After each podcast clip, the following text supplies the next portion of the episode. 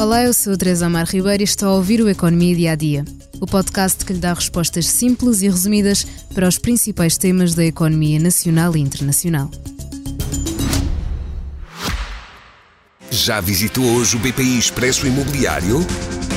Agora pode calcular o valor da sua propriedade e guardar a documentação da sua casa e do recheio numa nova área pessoal única no mercado.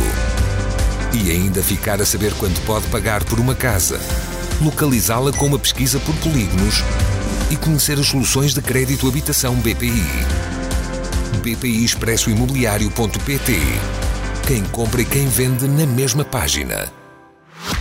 É hora de olhar para o crescimento económico. A economia portuguesa fechou 2023 com um crescimento do produto interno bruto de 2,3%, apesar de ter superado as expectativas do governo, que apontava para um crescimento de 2,2% ficou atrás do resultado de 2022, quando a economia cresceu 6,8%. De lembrar que, segundo os dados do Instituto Nacional de Estatística, o crescimento de 2022 foi o mais elevado desde 1987. E esta desaceleração, no ano passado, está essencialmente ligada à desaceleração do comércio internacional e também da procura interna.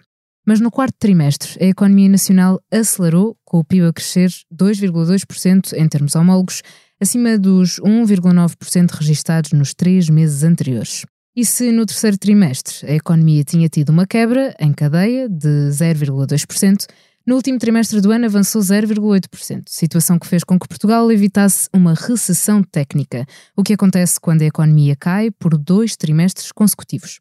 Esta terça-feira, o INE também divulgou dados sobre o comércio internacional. A estimativa rápida do Gabinete Estatístico aponta para uma queda de 1,9% nas exportações e de 5,4% nas importações nos últimos três meses do ano. Mas se olharmos para a União Europeia e a zona euro, o crescimento económico em 2023 foi de 0,5%, segundo a estimativa do Eurostat. E Portugal teve a maior subida do PIB no quarto trimestre entre os países que já reportaram as primeiras estimativas. E segundo o Fundo Monetário Internacional, a dinâmica de crescimento na Europa em 2024 não é entusiasmante para as exportações portuguesas. Os parceiros comerciais de Portugal vão abrandar ou crescer pouco este ano, com a única exceção da Polónia. A Alemanha irá sair da recessão, mas não consegue puxar pela Europa. O crescimento da economia mundial deverá ficar nos 3,1% este ano, também segundo o FMI. As maiores economias desaceleraram, com exceção da zona euro, que cresce ligeiramente, mas abaixo de 1%. Não caminhamos para uma recessão nem uma estagnação, mas iremos percorrer este caminho económico muito devagar. Chegamos assim ao fim do episódio de hoje, mas não me despeço sem antes o convidar a ouvir o episódio extra de Manual de Sobrevivência, da jornalista Irina Chef, que conversa com Cândida Pinto, Rui Doó e Pedro Mourinho, jornalistas que estavam em Kiev quando a Rússia começou a invasão em larga escala à Ucrânia. Obrigada por estar desse lado. Se tem questões ou dúvidas que gostaria de ver explicadas no Economia Dia a Dia, envie um e-mail para tearribeiros.express.empresa.pt. Voltamos amanhã com mais novidades económicas. Já visitou hoje o BPI Expresso Imobiliário?